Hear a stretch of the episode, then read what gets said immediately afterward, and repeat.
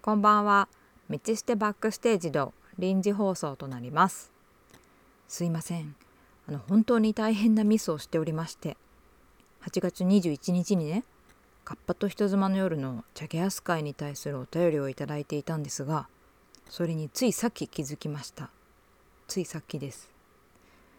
言い訳になってしまうのですがメールでリマインダーできてなかったのとお便りとかこれまでいただいたことがなかったので普段から全然確認もしてなくてさっきたまたま覗いてみたらようやくそれに気づいたっていうありさまでしてもちろんカッパさんも気づいてなくてだもんですから無視する形になってしまっておりました。お便りをくれた方これを聞いていただけているかわからないのですが次回のカッパと人妻の中で触れさせていただけたらと思います。本当に申し訳ございません。そしてありがとうございました。とっても嬉しいです。あのついでにちょっと日記的なおしゃべりしていいですか？ちょっとだけ。私妹が2人いるんですが大きい方の妹なおちゃんがコロナにかかって今日差し入れをしてきました。昨日の夜コロナかもって連絡があって今日の午前中に病院行って確定してコロナ禍になってから私の周りでちょいちょい感染者が出たりしても私は感染してなくて家族もまだ誰もコロナになってなかったからなんか思ったよりショックでそれでこれ喋っとこうって気になったんですけど自分は週1で渋谷に飲みに行っててかかってないのになんでみたいな。それでその昨日の夜ねコロナになったかもって分かった頃から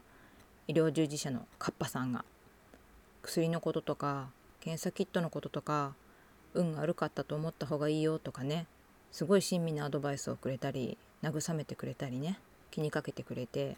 本当にありがたくてね。カパさんありがとうございます。でね今日の午後買い出しに行くけど過保護かなみたいなツイートをしたら今もう自治体の支援ないから助かると思うよお大事になんて心配してくれる方とかいてねありがたいなって思ったりしてねあったかいですよね。それで旦那さん仕事の合間に買い出しに付き合ってくれて家族だからこれくらい当たり前じゃんみたいな感じで優しい人なんですよね。普段は行かないでかいように行ったんだけどいっぱい商品あるから目移りするなんてワクワクしちゃっててあの無人のレジあれで私バーコードなんかうまくピーってできなくて全然読み取られなくてで旦那さんはねこれはね熟練の技が必要なんだとか言いながらピッピピッピしてて面白かったんですけどあの人そうか面白いのかって今更思ったりしてね。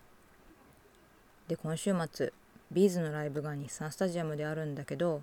妹たちも一緒に行く予定で奈緒ちゃんも楽しみにしてたんだけど行けなくなっちゃったからなんかそれが切ないなって仕方ないんですけどね。なんか私は自分もねいずれ発症するかもしれないことより今家族がしんどい思いしてる方がずっとしんどいなって思った。今日8月30日の水曜日。ビーズのペインキラーばっかり聞いていました。それではおやすみなさい。